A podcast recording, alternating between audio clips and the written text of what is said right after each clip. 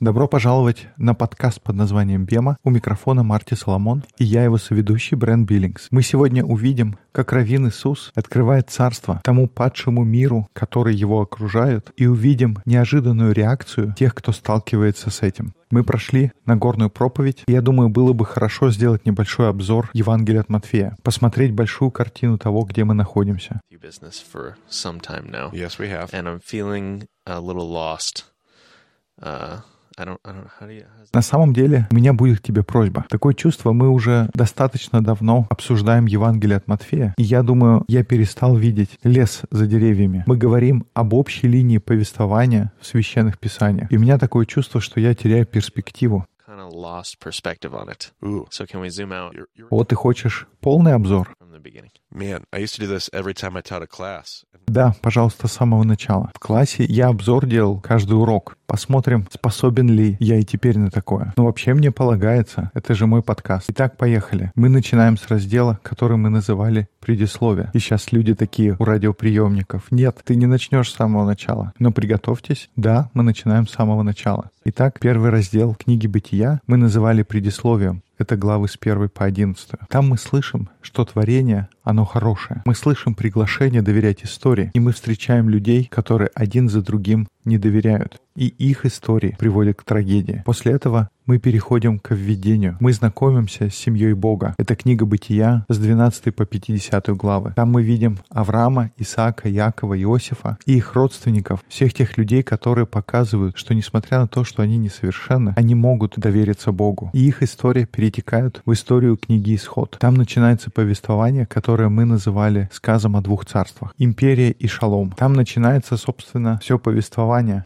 мы видим группу людей, которые находятся в изгнании и в рабстве. Бог приходит и спасает их. Это событие мы называем Пасхой. И ведет их на гору Синай, где происходит свадьба, венчание Бога и его народа. Вся остальная часть книги Исход посвящена Скине. Скине, этот шатер собрания, очень важен, потому что прямо перед ее описанием мы читаем, как Бог сказал, что если вы будете соблюдать мои заповеди, вы будете для меня царством священников и святым народом. Поэтому, с одной стороны, Скиния является местом, где трудятся священники. Бог дал им физическое место для работы, где бы они могли практиковать и усваивать уроки священства. Но также Скиния важна, потому что это номер для новобрачных, если говорить об аналогии с браком. Но также с третьей стороны, она является литературным приемом. В ней мы видим пересказ книги Бытия с 1 по 3 главу. Но возвращаясь к призыву быть священниками, мы переходим к книге Левит, потому что книга Левит, она как раз о священстве. В начале там идет раздел, посвященный искуплению, затем раздел о священстве, такой сэндвич о священниках. Мы его так называли из-за его слоеной в кавычках структуры. Там мы читаем о том, как жить, какая пища кошерная, как нужно убирать поля и какую одежду носить. Потому что мы должны быть священниками, так же как и физические священники для нас являются примерами священства. И затем мы читаем о том, как праздновать и как заботиться об угнетенных. Это все мы читаем в книге Левит. Дальше мы переходим к книге чисел, которую мы называли медовым месяцем в пустыне. И после этого мы читаем книгу Второзакония, которая будет призывом помнить, откуда мы пришли. Это все книги Торы. Они говорят о том, что Бог ищет партнера. Всю Тору, все книги Моисея мы назвали одним словом партнерство. Бог находит партнера, Он выбирает партнера, определяет это партнерство, приглашает их испытать партнерство, а потом просит помнить об этом партнерстве. А потом Бог берет и помещает свой народ на перекрестке всех земных дорог. Это уже книга Иисуса Новина. И на этом месте Он приглашает их прожить это царство. Но они оказываются в цикле искупления. Это уже книга Судей. Этот цикл,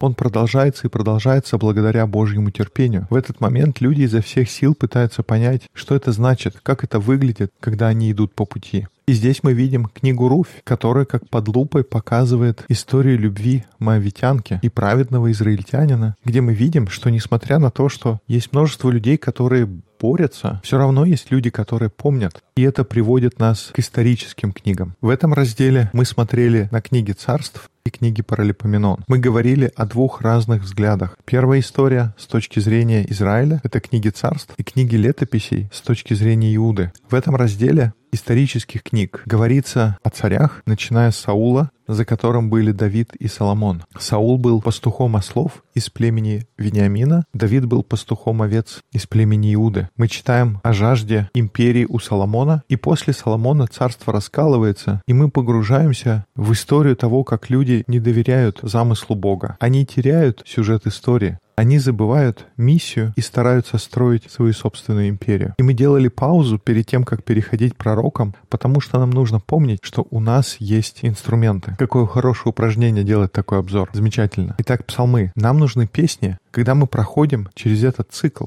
нам помогают псалмы. Нам тоже потребуются притчи, мудрые изречения, которые, в общем-то, верные. Мне нужно понимать смысл и предназначение об этом книга Экклесиаста. Нам нужны отношения, близость, дот, о которых мы читаем песни песней. Это то, что нам помогает пройти через весь хаос, смуту и перипетии, в то время как все кругом теряют нить истории. Бог дает нам инструменты, чтобы мы могли держаться. И с этим мы попадаем в книги пророков. У нас есть несколько разделов, на которые мы разделили пророков. Были пророки до ассирийского периода, затем идет ассирийский период, за ним вавилонский, пророки изгнания и затем пророки остатка. Это будут все книги еврейских писаний. Да, сирийские пророки. Так, сейчас надо настроиться. Поехали. Вначале идут Амос и Осия, два доассирийских пророка, которые обращаются к Израилю, северному царству. Образ Осии — это блудница, а образ Амоса — это отвес или корзина спелых фруктов. В это время к царству Иуды обращены первый Исаия и Михей. Михей — его образ судья, а образ первого Исаи — это виноградник. После этого мы переходим к ассирийским пророкам. Стараюсь не волноваться. Итак, ассирийские пророки. Иона и Наум, которые говорят как бы о двух сторонах ассирийской медали. Они обращаются к Израилю. Образ Ионы — это потенциал. Образ Наума — это Дин, еврейское слово, которое говорит о карательном правосудии. И в этот же период было два пророка, которые обращались к Иудее. Это были Сафония и второй Исаия. Образом Сафонии было еврейское слово «чува», которое означало «развернуться» или «раскаяться», и «горе» было основной темой второго Исаия. Это длинный и грустный раздел книги Исаия, который подводит нас к пророкам Вавилонского периода.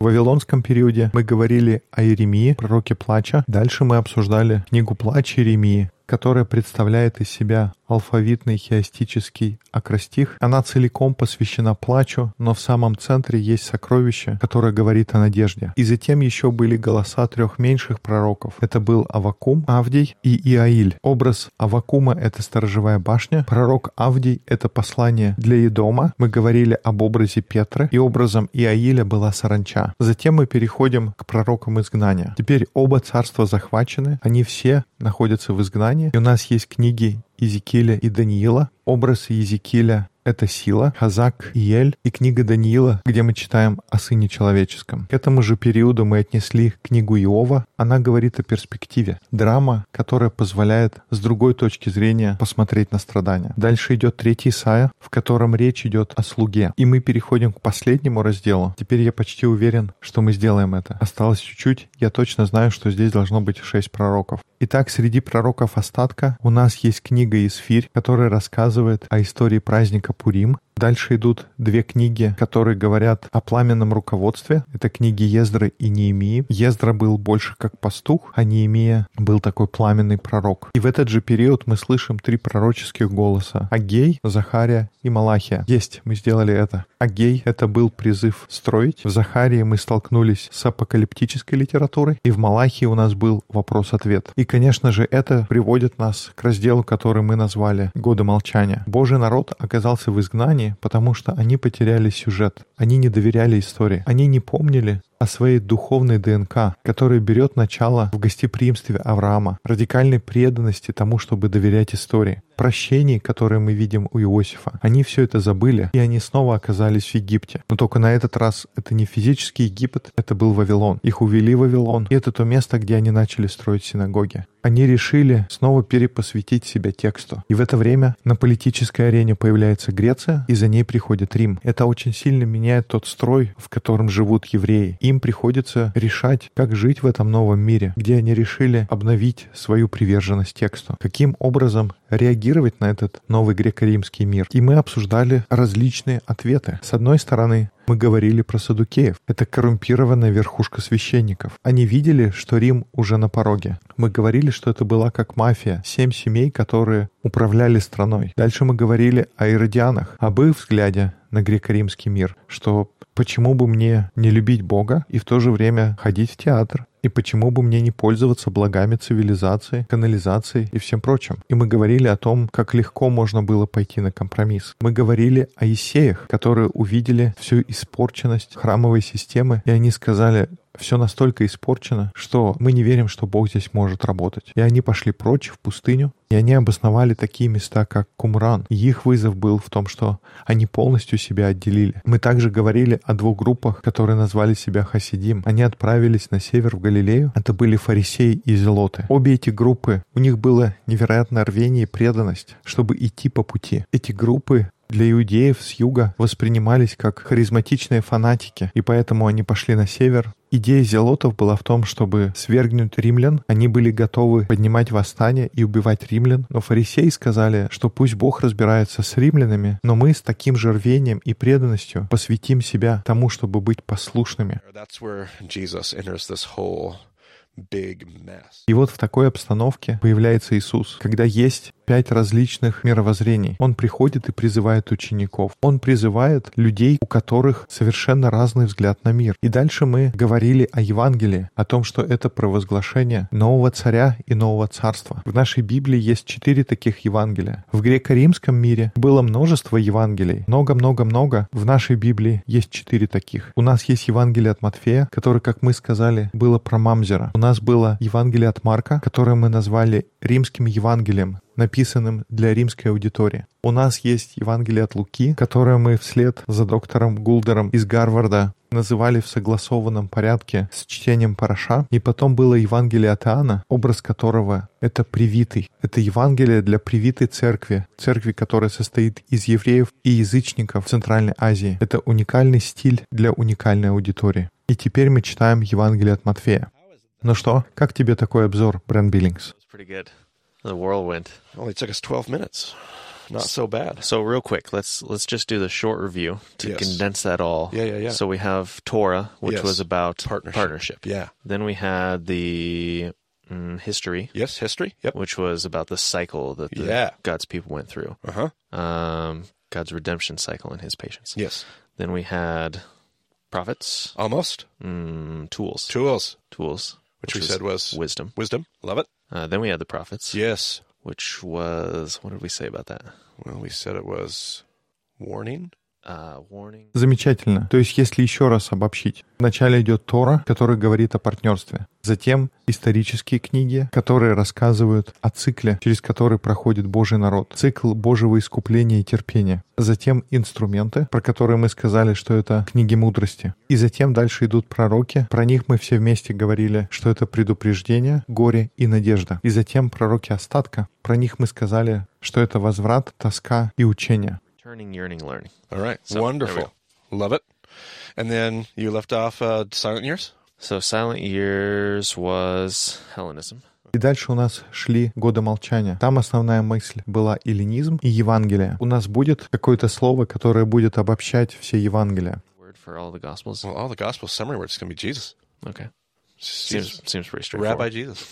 Я думаю, Евангелие мы будем обобщенно называть именем Иисуса. Каждая часть Евангелия, она говорит об Иисусе. Все то, что мы изучаем, оно подводит нас к Иисусу. Все то понимание Писаний, которое мы строили до этого, оно подводит нас к Иисусу. Заметьте то, что мы не говорим, что все Писания указывают на Иисуса, потому что это не главное. Иисус, Он является Писаниями. Это не то, что Писания указывают на Иисуса. Иисус является Писаниями. Is the scriptures. I have in my notes from a past. У меня в заметках осталось с прошлых циклов Бема. Ты говорил, что Иисус — это история во плоти. The story. Ooh, I like that. Yeah. Man, I came up with some good stuff back then. Yeah, story. There we go. That'll be our summary. The story in. That's exactly what I was just talking about. Man, I'm amazed by my own brilliance all of a sudden. This is fantastic. All right. Story in It's flesh. almost like you've been talking about the same thing for a decade or more. I know. Ah, man, I love it. I love it. I wonder if Jesus ever had those moments. where Peter was like, actually. Это кто сказал? Я сказал? Ничего себе. Какие умные вещи говорил я раньше. Но это точно то, о чем мы говорим. Ты же говорил об этом уже больше десяти лет. Нет, все-таки это очень хорошее выражение. Я думаю, может быть, у Иисуса когда-то были моменты, когда Петр подходил и говорил, слушай, помнишь, тогда ты раньше говорил вот так? Иисус такой, о, да, это были старые добрые времена. Может быть, было, а может и не было. Ну ладно, и так продолжаем углубляться. Мы говорили в Евангелии Матфея про Мамзера. В Нагорной проповеди мы, может быть, не уделяли так много внимания этому, но я хочу, чтобы мы обратились к этой теме сейчас. С самого начала в родословной мы увидели множество моментов, связанных с мамзерами. И как раньше мы говорили, что это не дословно, мы имеем в виду незаконнорожденных детей или внебрачный ребенок. Это больше такое образное выражение, которое говорит о людях, которые вне общества.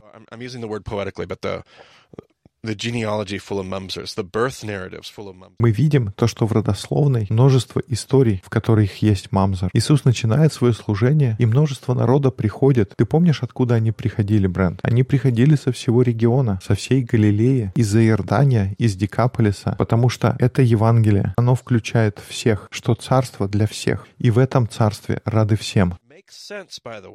И это понятно. И Нагорная проповедь как раз говорит о том, чтобы изменить сердце и любить других людей. Мы снова и снова говорим о людях. Это царство, которое включает всех. И сразу же следующий вопрос, как мне вместить всех этих людей? Потому что эти люди мерзкие, грязные и нечистые язычники, они грешники и угнетатели. Каким образом возможно сидеть с ними за одним столом? И поэтому, когда в заповедях блаженства Иисус говорил о милосердии, о прощении, о любви к своим врагам, говорил о том, чтобы не осуждать других людей, он говорил о том, насколько трудным будет этот путь. Потому что если ты веришь в благую весть о Мамзере, это будет нелегкая работа.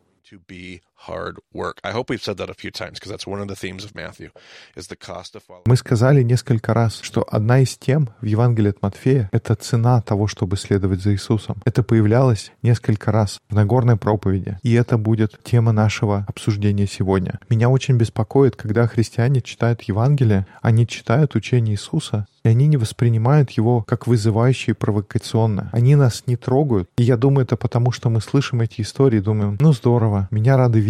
Но мы забываем, что это послание мы должны применить к себе, к людям из-за Иордания и из Декаполиса. Когда эти люди приходят, Иисус их исцеляет. Ну хватит мне разглагольствовать. Давай, Брент, прочтем следующие несколько стихов.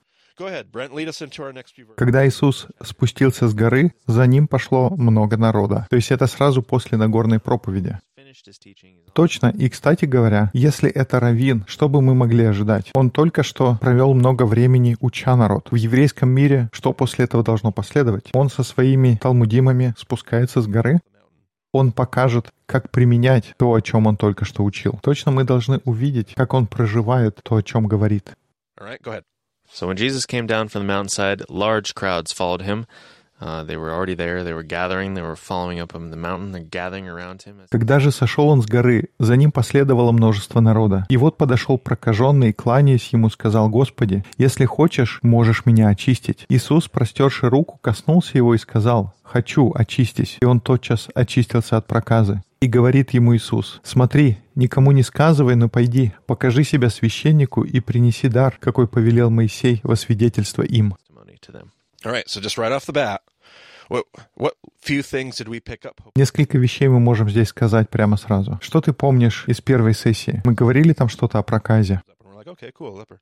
Прокаженные должны были быть в определенном месте, к ним относились как к кому-то нечистому. And what was this? What do you suppose? This isn't in the book of Leviticus. Leviticus never commanded this stigma. But what do you suppose the stigma is И Левит никогда не призывал такого клейма ставить. Но когда люди изучают Тору, и когда рядом есть кто-то, кто болеет проказой, какое, ты думаешь, было общественное мнение? How do we feel about them? I mean, being unclean. Мне кажется, ты не хочешь быть рядом с кем-то, кто может сделать тебя нечистым. Точно. Поэтому эти люди выталкиваются на задворке. В практическом смысле они были мамзерами. Мы по-прежнему слово «мамзер» используем не в его буквальном смысле, но в более широком применяя его к любому человеку, который находится вне общества. Так вот, прокаженные оказывались такими изгнанниками, потому что они не могли приближаться, потому что я хочу иметь возможность идти и поклоняться Богу. Но исходя из того, что только что Иисус говорил целую главу о том, какие есть правила в Торе и как мы должны их применять. Он говорил об убийстве, прелюбодеянии, разводе, о клятвах. И он всегда говорил, да, правила существуют, но к чему призывал Иисус Брент, что правила относятся к состоянию твоего сердца. Все законы сводятся к тому, как ты в своем сердце относишься к другим людям. И что тогда говорится насчет проказы? Ты думаешь, Левит говорит что-то по поводу прокаженных? Там говорилось, что это делает тебя нечистым. Really Там действительно есть большая глава о том, что можно и чего нельзя делать прокаженному. Но закон был дан для того, чтобы отпихивать людей. Закон не был предназначен для того, чтобы перестать любить людей, которые прокаженные. В законе просто сказано, что нужно делать, если ты дотронулся до прокаженного. И даже не столько если, но когда ты дотронулся до прокаженного. Это даже лучшее слово «когда». И как там говорится, Иисус протянул руку к нему, reaches out and what? Uh, простер руку и коснулся. Вот как выглядит это новое царство. В некоторых других Евангелиях даже говорится, что всякий раз, когда Иисус общается с прокаженными, потом говорится, и на шестой день Он делает что-то. После того, как Он прикоснулся к той или иной форме нечистоты, написано, что Он идет на шестой день и делает уже что-то другое. Почему ты думаешь, спустя шесть дней? later, Brent. Because that's the Это период очищения после нечистоты. Иисус готов стать нечистым. И мне всегда говорят, нет, Иисус никогда не был нечистым. Он был без греха. Но нечистота и грех — это разные вещи. Это разные вещи в Левите, это разные вещи в Торе. Люди могли относиться к другим как «О, ты нечистый, отойди от меня». Но нечистота и грех — это разные вещи. Меня жена недавно вызвала, потому что на каком-то подкасте я сказал что-то, что могло обидеть кого-то. Я говорил о нечистоте, связанной с женским циклом. И я говорил об этом как о чем-то грязном, но это неправильно совершенно. Она указала мне на это. Она сказала, это не то, как нужно применять Тору в мире Иисуса. Поэтому я хотел бы извиниться перед всеми слушательницами. Это было неправильно. Это даже теологически неправильно, потому что быть нечистым — это не значит ты грязный. Если ты нечистый, это не значит, что ты согрешил. У каждого бывает время, когда он нечист. У каждого есть своя роль в обществе. И у женщин каждый месяц бывает менструальный период, когда, согласно Торе, они нечисты. Но разве менструальный период, он связан с грехом? Я бы так не думал. I would hope not. right? It's not a sin just to be a woman, to biologically be a woman. It's just that those women have an opportunity uh, to be the. Просто тот факт, что ты женщина, не делает тебя грешницей. Есть множество вещей в Торе, которые делают человека нечистым. Если ты раздавил жука, ты станешь нечистым. Мастурбация делает нечистым. И в соответствии с Торой человек бывает нечистым, и будет множество причин для этого. Но нечистота не обязательно приравнивается к греховности. Иногда эти вещи связаны, но очень часто нет. И поэтому каждый раз, когда Иисус прикасается к прокаженному, Он не нарушает левит, Он не нарушает ни одной заповеди Моисея. Он идет против устной традиции. Но в Евангелиях нет ни одной истории, когда Иисус нарушает заповедь Торы. Он всегда их выполняет. И он своим примером говорит, «Я готов быть нечистым в течение шести дней, чтобы прикоснуться к прокаженному». Потому что прикоснуться к прокаженному гораздо важнее, чем мое собственное удобство. So, uh, so the leper says, or the man with leprosy, I guess I should say, because he's not defined by his leprosy. Yeah, yeah, yeah. Uh, he Ooh, says, great Lord, point. И мы говорим о прокаженном, может быть правильнее говорить «человек больной проказой», потому что человек не определяется своей болезнью. Вот здесь, когда он говорит «Господи, если хочешь, можешь меня очистить», Иисус сказал «хочу очистись», и он тотчас очистился. Очистился имеется в виду, он излечился от проказы или говорится о том, что он стал чист? Question. or And both, he- I guess. yeah, and here's a great place to look at it because he is cleansed of his leprosy. Может быть и то, и другое. И это хороший момент. Проказа или зарахат — слово, которое зачастую обозначает проказу на иврите. И там есть разные слова, которые обозначают проказу. Даже много прыщей могут трактоваться как проказа в соответствии с левитом. Но он очистился от своего состояния. Но посмотри следующие слова Иисуса, что он говорит ему. «Покажи себя священнику и принеси дар, какой Моисей повелел им во свидетельство». Commanded as a testimony to them. Okay, so notice Смотри, здесь Иисус говорит, что нужно следовать указаниям в Левите. И я думаю, Иоанн Креститель возмутился бы, потому что Иоанн Креститель, он не принимает храмовую систему. Но Иисус говорит, иди и покажи священникам. Иисус отправляет прокаженного, хотя он знает, что храмом управляют продажные священники. И все равно он говорит ему, делай то, что говорит Левит. Иди поклоняйся Богу, исполняя указания Торы. Иисус следует указаниям Левита на протяжении всей своей жизни. Проказа ушла, но теперь тебе нужно почтить Божьи заповеди, пойти в храм и получить очищение от священников. И теперь этот человек может вернуться к нормальной жизни. У него будут другие законы, которые нужно исполнять. Но до этого он был отвергнут, общество его не принимало из-за его проказы. Он никогда не мог появляться ни в синагоге, ни на службе, ни даже сесть за стол со своими братьями и сестрами. Он был вне общества, а Иисус сделал его полноправным членом общества. Я не совсем уверен, где я слышал это, но были даже целые колонии прокаженных, какой-то специальный город или место, где жили прокаженные вне общества.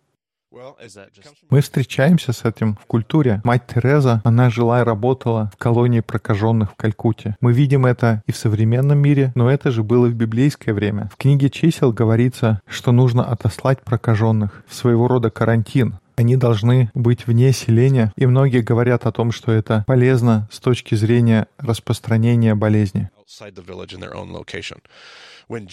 И по-прежнему идет большая дискуссия, как это выглядело во времена Иисуса. Но есть мнение, что Бетани, Вифания, как она называется в Евангелиях. Говорится, что там Иисус встречался с Лазарем, и Лазарь был прокаженным. Он жил со своими сестрами Марией и Марфой. Множество споров, как этот город на самом деле назывался, Бетани или Бетания. Но если это Бетани, то тогда это будет переводиться как «дом страданий». И нет достаточно археологических фактов. Но есть много теорий, которые говорят о том, что Вифания, о которой говорится в Писаниях, это колония для прокаженных, колония для прокаженных из Иерусалима. Может быть, одна из некоторых. И тогда, если ты заболевал проказой, ты уходил и жил в Вифании. И тогда мы понимаем, что Мария и Марфа фактически отдали свою жизнь чтобы заботиться о своем брате. Потому что они понимали, они будут нечисты, они не смогут ходить в Иерусалим. Если они будут жить со своим братом, они сказали, мы будем заботиться о нашем прокаженном брате. И тогда Вифания была такой колонией для прокаженных.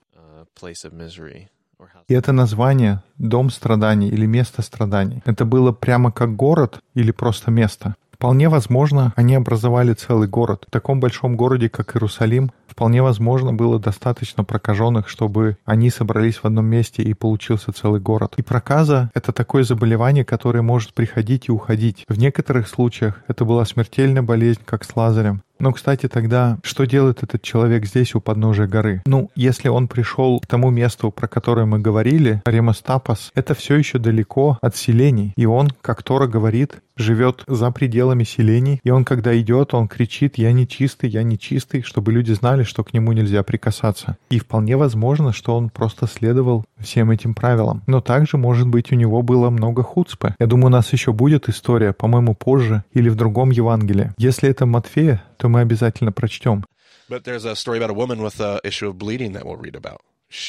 Есть история про женщину, у которой были кровотечения. Она не должна была проталкиваться через толпу, как написано в Евангелиях. Она считалась нечистой. Это далеко за рамками дозволенного. Но у нее есть хуцпа. Она верит, что этот человек может исцелить ее. Поэтому да, может быть прокаженный нарушает какие-то правила. Может быть он показывает свою хуцпу. Но также и вполне возможно, что он полностью поступает как требуется. Мы говорили, что Иремас Тапас — это просто какое-то определенное место за городом. Поэтому сложно знать наверняка. Но мы будем двигаться дальше. Когда же вошел Иисус Капернаум, к нему подошел сотник и просил его, «Господи, слуга мой лежит дома в расслаблении и жестоко страдает». Иисус говорит ему, «Я приду и исцелю его».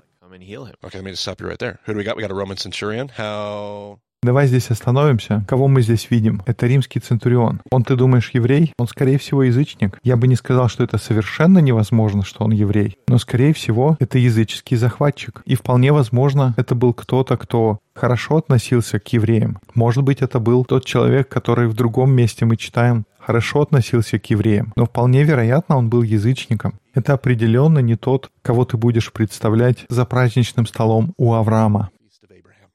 Это не простой человек, у него есть какая-то власть в римском мире. Но Иисус говорит, «Я приду и исцелю его». Сотник же, отвечая, сказал, «Господи, я недостоин, чтобы ты вошел под кров мой, но скажи только слово, и выздоровеет слуга мой. Ибо я и подвластный человек, но имея у себя в подчинении воинов, говорю одному «пойди» и идет, и другому «приди» и приходит, и слуге моему «сделай то» и делает.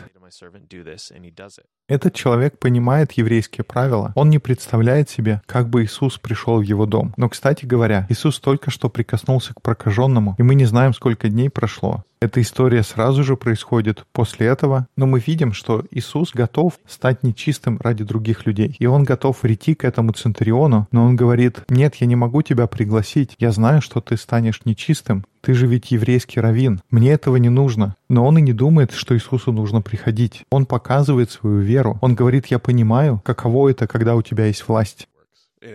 Going. Если это все происходило на Эремастапас, это как далеко от Капернаума? Uh, 20 minutes. Это в 20 минутах ходьбы. Получается, что это вполне могло быть в тот же самый день. Uh. Все эти города, они в нескольких часах ходьбы. Это все один регион, поэтому сложно сказать, это было в тот же самый день или в разные. Uh, passes. Could be any amount of time, but but maybe as little as half an hour. Absolutely. Basically. Right. Услышав сие, Иисус удивился и сказал идущим за ним, «Истинно говорю вам, и в Израиле не нашел я такой веры». Okay, what did he just say? Как он сказал, ни у кого в Израиле не было такой веры. Посмотри, насколько здесь чувствуется эта тема Мамзера. Только что мы говорили о прокаженном, который был вне общества, и он снова стал частью. И теперь мы видим Центуриона. Давай дочитаем отрывок. «Говорю же вам, что многие придут с востока и запада и возлягут с Авраамом, Исааком и Иаковом в Царстве Небесном, а сыны царства извержены будут во тьму внешнюю, там будет плач и скрежет зубов. И сказал Иисус сотнику, иди, и как ты веровал, да будет тебя. И выздоровел слуга его в тот час. Здесь очень четко видна идея Мамзера. И прокаженный, и сотник. Иисус обращается и сравнивает их со всеми религиозными людьми, со всеми людьми, которые думают, что они при деле, что они свои. И он говорит, будет пир у Авраама, на него придут с востока и с запада, и что на восток, что на запад, там язычники. Придут люди со всех сторон света. Они придут, и они будут пировать. Но на празднике не будет вас. Вы, религиозные люди, вы не понимаете и не принимаете. И еще раз, я не понимаю, как мы читаем Евангелие, и нас не волнуют те слова, которые мы читаем. Я думаю, что мы не воспринимаем эти слова, как будто они относятся к нам. Но хватит мне болтать, ты мог бы продолжить читать. Придя в дом Петров, Иисус увидел тещу его, лежащую в горячке, и коснулся руки ее, и горячка оставила ее, и она встала и служила им. Когда же настал вечер, к нему привели многих бесноватых, и он изгнал духов словом и исцелил всех больных. Да сбудется реченное через пророка Исаию, который говорит, «Он взял на себя наши немощи и понес болезни». Обратите внимание, что здесь имеет место то, о чем мы говорили на протяжении всей второй сессии. Когда мы читали в 53 главе Исаия отрывок о слуге, который страдает, или раб, который пострадал за других. Матфей цитирует этот отрывок здесь и говорит, что этим исполнилось то, что было написано там. Когда мы обычно читаем Исаию 53, мы сразу же думаем об Иисусе на кресте, что мы исцелены его ранами, и его пронзили за наши грехи. Здесь он цитирует из Септуагинты, что он взял на себя наши немощи и понес наши болезни. Еще раз, мы часто связываем 53 главу Исаии с крестом. И как я уже говорил, я не хочу умалять связи с распятием, 53 главы Исаи. Но посмотрите, как Матфей, будучи евреем, говорит, что 53 глава Исаи исполнилась. 53 глава Исаи исполнилась не через смерть Иисуса, но через его жизнь. Уже было достаточно много событий в этот день. Он прикасался к прокаженному, разговаривал с Центурионом, пришел в дом Петра и исцелил его тещу, и теперь во дворе его ждут толпы народа, которые приносят людей, которых нужно исцелить.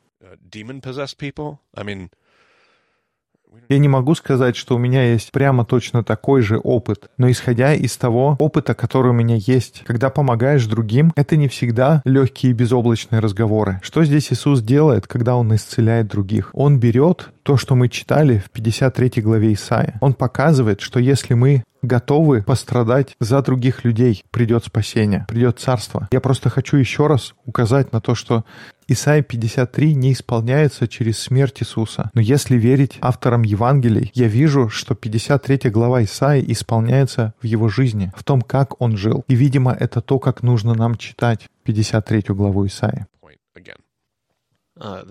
У меня другой вопрос. Это первое место, где мы видим то, что Петр, по-видимому, женат. У нас не было никаких намеков до этого. Но, может быть, мы могли бы это предположить, основываясь на том, что он уже ловит рыбу со своим братом Андреем. И в той культуре ты бы мог предположить, что они уже женаты, потому что ты уже не на обучении. Когда в еврейской культуре ты проходил обучение, ты не женился. Но как только ты возвращаешься обратно к ремеслу твоего отца, примерно обычно в это время же ты женился. Так что это вполне нормальное предположение. Но это действительно первый раз, когда у нас есть прямое упоминание. we actually get directly in. И мы же знаем, где дом Петра. Но есть традиция, которая говорит, где дом находится. Ты ездил со мной в Капернаум, и там стоит большая католическая церковь на том месте, где говорят, что был дом Петра. И это достаточно хорошее предположение. Зачастую церковная традиция достаточно точна в этих вопросах. Некоторые утверждают, что это другой дом, который находится в четырех километрах от этого места. Но то место, где построили церковь, очень неплохая догадка. Единственная причина, что кто-то еще спорит, что это не конкретно этот дом, а несколько домов в стороне, это потому что в одном из Евангелий говорится, что сразу же из синагоги Иисус пошел в дом. И есть люди, которые утверждают, что если он сразу же из синагоги попал в дом, и это та синагога, о которой мы знаем в наши дни, то тогда это будет как раз вот этот другой дом. Но в любом случае мы находимся практически в центре Капернаума. То есть тогда получается, что Иисус спускается с горы, он исцеляет прокаженного, и он в Капернауме идет в дом Петра. Где-то по дороге он сталкивается с сотником.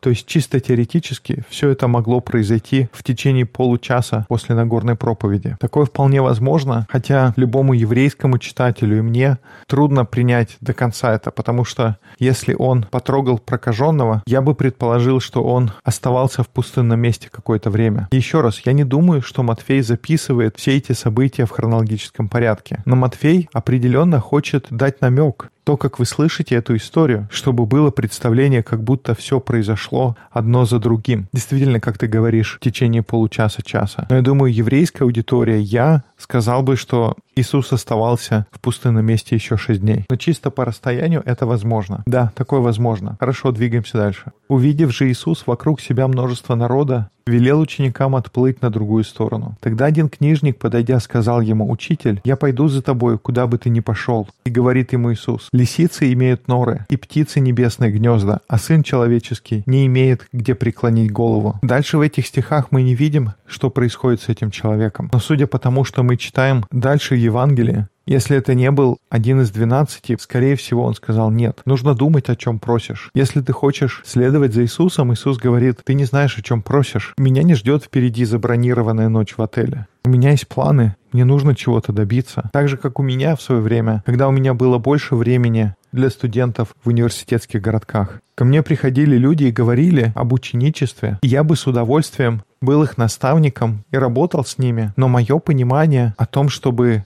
Иметь ученичество — это означало, что мы начинаем вместе с завтрака, и ты следуешь за мной, и ты делаешь все, как делаю я, и ты проводишь целый день со мной. Вплоть до вечера мы ужинаем вместе. Точно так же, как это происходило у учеников с Иисусом. Может быть, не в такой степени, но мы стараемся приблизиться к этому, насколько возможно. И у меня были студенты, которые говорили, может быть, ты просто будешь меня учить. Там просто выделишь пару часов в день. И на это я отвечал нет. В том смысле, что, конечно, я могу найти пару часов в день, но это не будет ученичество. Если ты хочешь действительно следовать за мной, тебе нужно выложиться полностью. Помнишь учеников? Они забросили свои сети, они пошли, оставили все и не возвращались к ним следующие несколько лет. Они не знали, куда они пойдут. Они не знали, что они будут есть. Они не знали, когда они вернутся. Они просто знали, что они следуют за раввином. И, по-видимому, это то, что Иисус имел в виду в своем ответе. Давай посмотрим еще его один ответ. Другой же из учеников его сказал ему, «Господи, позволь мне прежде пойти и похоронить отца моего». Но Иисус сказал ему, «Иди за мною и предоставь мертвым погребать своих мертвецов». Суровый ответ, пусть мертвые хоронят своих мертвецов. И как обычно, когда Иисус, кажется, дает невероятный ответ, всегда есть какой-то контекст. Поверхностное прочтение не звучит очень приятно.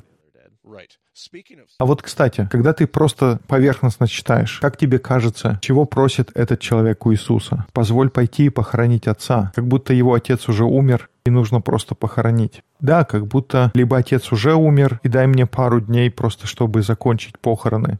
Или, может быть, мой отец уже вот-вот умрет, и я просто хочу быть рядом с ним до конца. Позволь мне пойти и закончить это. А Иисус как будто отмахивается и говорит, пускай мертвые хоронят своих мертвецов, а ты иди следуй за мной. Но что на самом деле он здесь имеет в виду? Мы не можем сказать с абсолютной уверенностью, но практически наверняка, как 90% в еврейском понимании в то время было так, что когда человек умирал, тело помещали в гробницу. Тело, как говорят, бальзамировали, но это не точно процесс бальзамирования. Тело покрывали специальными специями, и они предназначались для того, чтобы ускорить разложение. У нас еще, наверное, будет разговор как-то в другое время. Но специи предназначались для того, чтобы ткани разложились как можно быстрее. Египтяне использовали бальзамирование иначе для того, чтобы как можно дольше сохранить тело. Но в библейском мире они старались, чтобы как можно быстрее прошел процесс разложения.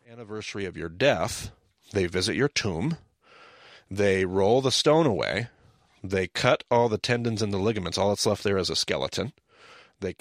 И поэтому через год после смерти они приходили в гробницу, откатывали камень, перерезали все сухожилия и связки, и все, что оставалось, это кости скелета. Кости собирают, кладут в особую коробку, которая называется ассуарий или костница. И они помещаются в отделение в гробнице, предназначенное для вашей семьи. Это большое помещение, как пещера. И туда можно поместить до 20 различных костниц. И это будут все люди из вашего генеалогического древа. И вокруг этого процесса в еврейском мире было множество суеверий. Одно такое суеверие касательно того, как происходит искупление или воскрешение. И они предполагали, что если тебя не будет там на годовщину смерти, и ты не переложишь кости отца в асуари, по этим еврейским суевериям он не будет жить в загробной жизни, потому что его тело не было там, когда его имя будет произнесено в книге Агнца, как будто из-за этого не могло произойти искупление и воскресение. И я понимаю, есть множество различных суеверий по поводу смерти. Я могу представить, что у нас будет куча писем после этого подкаста, потому что есть множество разных представлений и вопросов, как «а что будет, если кого-то кремировали?» У евреев было целое учение по поводу кремирования. Я думаю, что Бог, который создал тело, ему не будет трудно воскресить кого-то, вне зависимости от того, в каком состоянии останки этого человека. Все равно в итоге у нас будут новые тела. У людей есть разные странные суеверия, когда речь заходит о страхе перед смертью.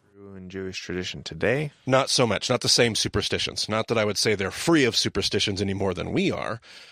А эти суеверия и страхи есть в еврейской традиции и сегодня. Не так много, не те же самые суеверия, что и тогда. Не то, что я имею в виду, что у них нет вообще суеверий. Но в данном случае человек, скорее всего, имеет в виду, что мне нужно пойти похоронить своего отца. Это значит, что он как раз ожидает, когда пройдет год после того, как скончался его отец. Он уже похоронен, но в годовщину смерти соберется семья, которая позаботится об его останках. И он приходит и говорит, мне нужно пойти на эту церемонию.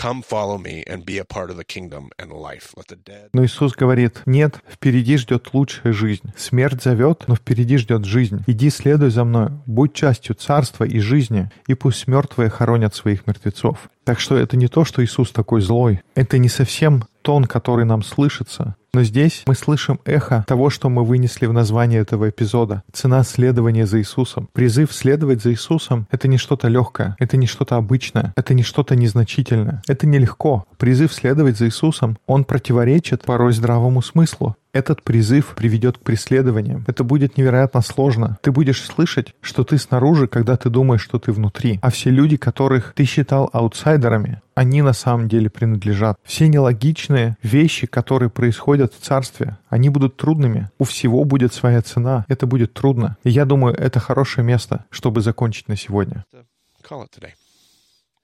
Сегодня был наполненный событиями эпизод, чего только стоил обзор в начале эпизода. Хорошо помнить историю и помнить, что Иисус показывает нам, как прожить эту историю. Поэтому, как обычно, призываем вас, соберитесь и обсудите это в группе. Свяжитесь с нами, если у вас есть какие-то вопросы. Мы всегда рады помочь, касается ли вопрос дискуссионной группы или просто какой-то вопрос по материалу. Поэтому Марти можно найти в Твиттере как Марти Соломон, меня как EIBCB. Больше информации о подкасте есть на сайте bemadiscipleship.com. Спасибо, что вы слушали подкаст под названием Бема. До скорых встреч в эфире. Thanks for joining us on the BEMA podcast. We'll talk to you again soon.